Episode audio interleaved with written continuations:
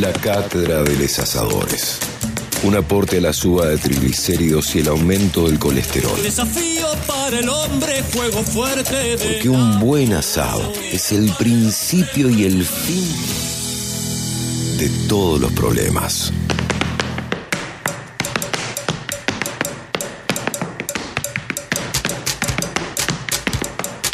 12 del mediodía, 11 minutos, un lujo para nosotros. En la cátedra de Les Asadores presentar al señor eh, Pedro Saborido, periodista, eh, guionista, director, eh, un capo número uno. Pedro, querido, ¿cómo va? Buen día. Hola, ¿cómo andan? Bien, muy bien. Eh, sabemos que estás viendo para Córdoba, que vas a participar hoy del Festival de, del Humor, El y, humor y el Choripán. sí, en, en la Nores Martínez y Concepción Arenal. Eh, el mismo Pedro lo, lo, lo- lo tuiteó acá, lo promocionó. eh, dice, nos vemos, eh, tipo 2030, pones ahí, Pedro, eh, más o menos horario estimativo. Sí, sí. Una charla con vos.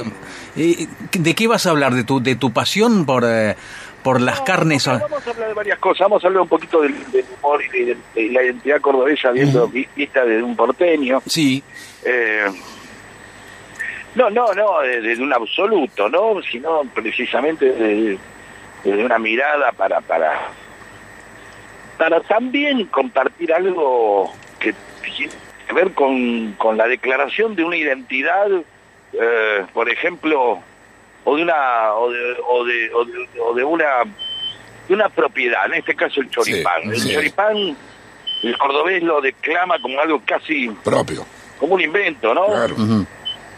Eh, no tenemos como dudas. un invento propio. Y en algún momento hay leyendas, los primeros tipos puestos de choripán fueron cordobeses, incluso en Buenos Aires también eran cordobeses. y- eh, pero en determinado momento uno va y declara el choripán, eh, no, no hay un choripán como el cordobés, está la tierra del choripán, y la identidad de las pertenencias, perdón, y las propiedades también depende de quien más las declama, ¿no? claro, claro. Sin duda. Eh, ¿Se entiende? Sí, claro, claro que sí. Eh, lo, lo vamos a saludar también al Nico Marchetti, que está participando de la, de la cátedra. Nico, querido, buen día. Ahí lo tenés a Pedro del otro, del otro lado. buen día para todo el mundo. Bueno, qué lujazo realmente. Eh, Pedro, ¿cómo es tu relación con, con la parrilla, con el asador? ¿Te gusta hacerlo? ¿Te gusta comerlo? ¿Te gustan las dos cosas? Eh, yo soy más amigo del rito del asado que del asado propiamente dicho. Mira. Si me hace elegir, prefiero comerme una buena pizza o pasta. Ah, mira. Soy un tipo que, que ame las carnes. este, este, solo espantoso. Amo las carnes eh, de, de, de- de- mi pareja, pero no las Bueno, carnes a la bien. parrilla. No, no. Pero me gusta el rito. ¿Te gusta no, hay, el no rito? hay una comida que tenga... na- nadie se dice, "Ay, vamos a hacer una es lo mismo, nadie se pone alrededor de a darle indicaciones al tipo que está haciendo la salsa o el tipo que echa los ravioles al... a- hagas lo que hagas, juntarse a comer empanada, lo que sea. Reto con la fondue o algo así, mientras se come. Lo interesante siempre del asado es eso, que uno invita, es un evento, un asado siempre es un evento, Claro. aún sea chico, ¿eh? Aún sea chico. Y algo que siempre me, me- me llamó la atención, a veces hablando, hablando con el Chaco Pilot, Sí. eh, este, acerca, hablábamos acerca de, de, de aquello que es el, el, el tiempo que uno le dedica a la comida, parece que es parte de la comida, ¿no? claro. El ritual. Eh, como dice, "Eh, estamos haciendo este chivito desde el jueves a las 3 de la tarde, es sábado, y estamos y lo cocinamos de a poquito, entonces, ¿no? Sí. Como si eso fuera, ¿no? Importantísimo. Pero le decía que él suponía, y esto lo confirmé con varias personas, que en Córdoba también son capaces de hacer asado de una manera así, casi instantánea. Con una chapa y dos, Es cierto. un par de ladrillos, Cualquier un poco lado, de carbón, puede sí. hacer un asado en 20. ¿Eso es verdad? ¿Ustedes Rapidísimo, sí.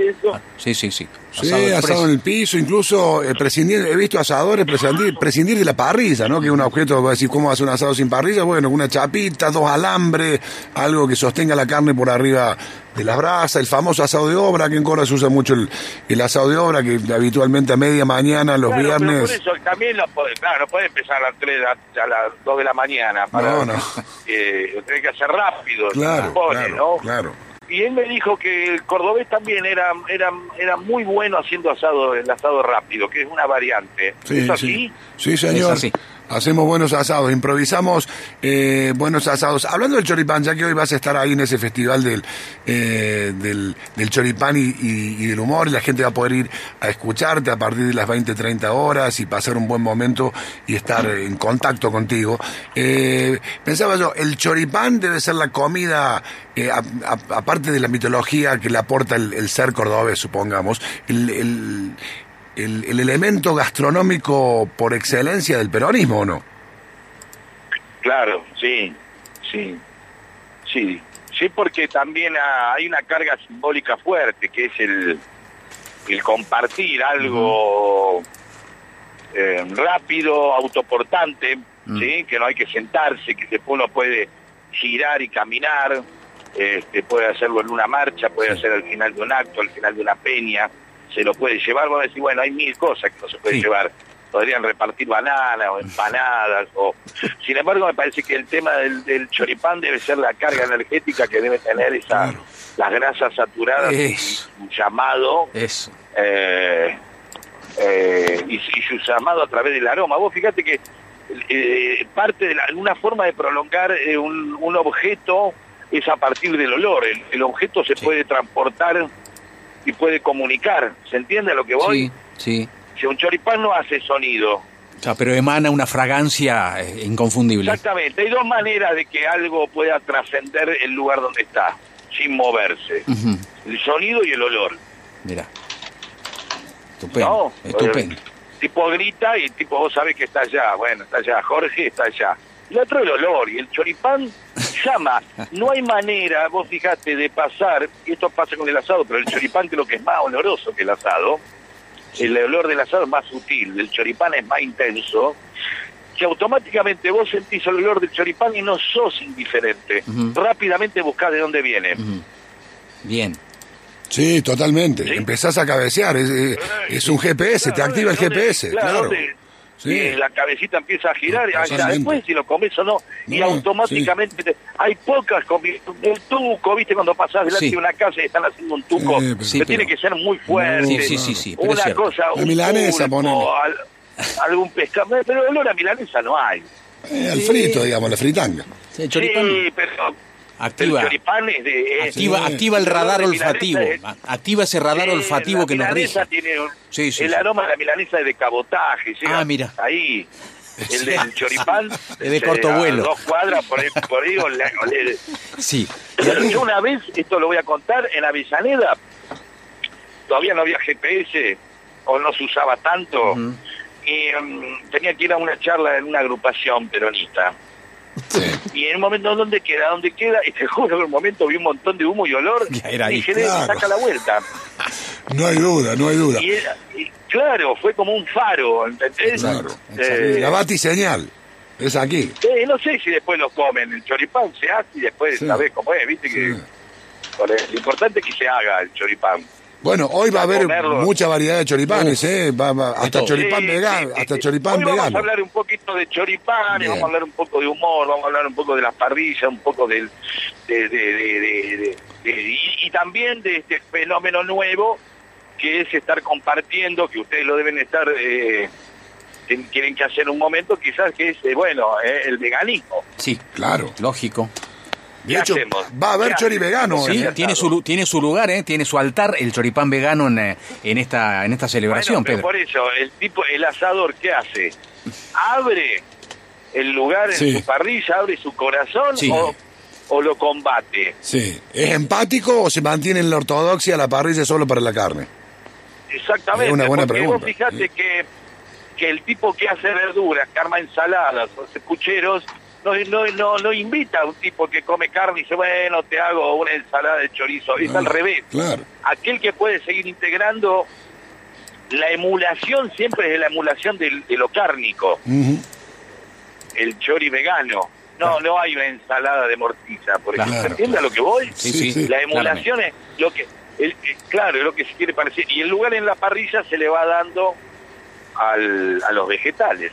Porque no, porque no, porque no podés dejar a, a- a tu amiga, a tu amigo afuera de un asado. Sí, es cierto, es El cierto. asado ante todo es una invitación.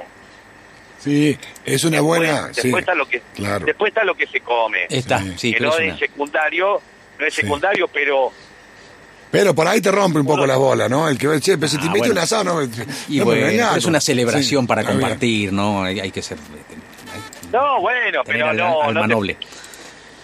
Claro, pero pero generalmente en un asado puede haber lujos o puede ser un asado sencillo, Sí, austero, sí. con un cacho de carne, algún Sí. choripán o el chorizo, Sí.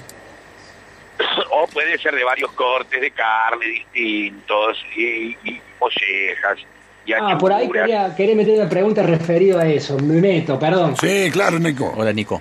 Ya que lo tenemos, me gustaría que Pedro nos ayude a describir una posible diferencia entre un asado peronista y un asado antiperonista Ah, bueno. en cuanto a los cortes y a los ritos alrededor del fuego, eso que hablábamos recién.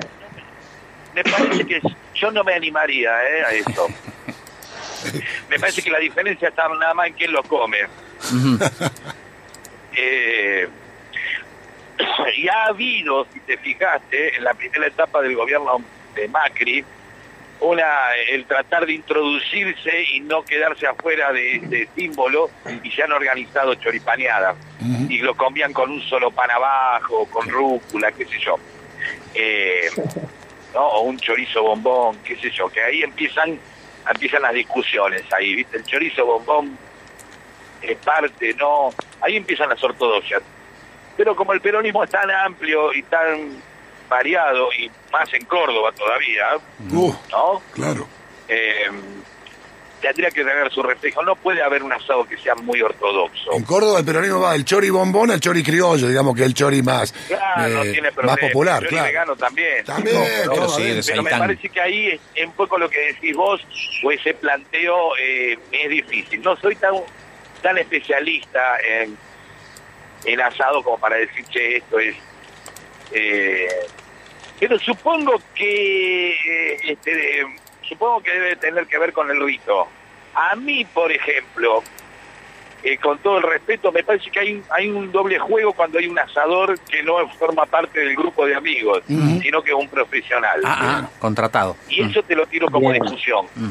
Che, eso es una, una disrupción.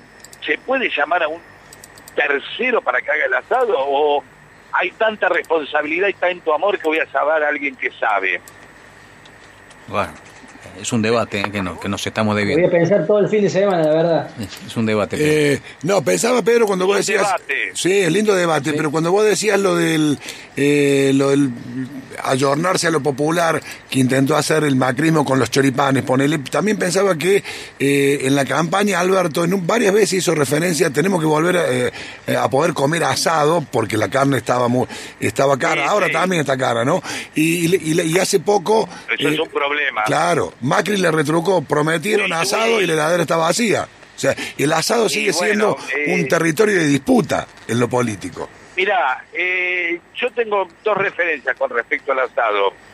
Uno, una vez un taxista que me comparaba la época de, del peronismo con la de Macri, me decía, yo hacía un asado cada 15 días eh, y ahora lo hago una vez por mes y, ten- y no y no puedo invitar, tengo que tengo que lo tengo que hacer a la romana, Ajá. ¿sí? A la romana que es Eh, poniendo una polla. No, que cada uno ponía una, una Claro, claro, cada uno claro, ponía plata. Claro. Ah, exacto. Sí. Sí. Sí, sí, sí. Eso para él era una diferencia, era un cambio de Es paradigma. un buen parámetro, sí. Pues, es un parámetro asado y no está mal. Willy Polvorón, que es un gran artista, decía, la vida es una sucesión de asados. Ah, Busquen qué la lindo. frase por ahí. Qué linda vida la de Willy. Búsquenla, búsquenla porque puede ser una linda, un lindo separador para Una ustedes. remera que diga. Eh, sí, y hay algo de eso, ¿no? Hay algo de eso. eh. Hay algo donde eh, si podemos compartir, si podemos invitar, si nos podemos eh, dar un gusto, este, nuestra vida es una manera y si se convierte en un problema o en algo que es demasiado lujoso y ya no es, porque hay muchas comidas que podemos, el sushi, no sé, vamos a comer ostras, trufas, que consiste en, o determinados vinos, que consiste en, el evento es que es caro precisamente, ¿se entiende lo que voy? Sí, sí, sí.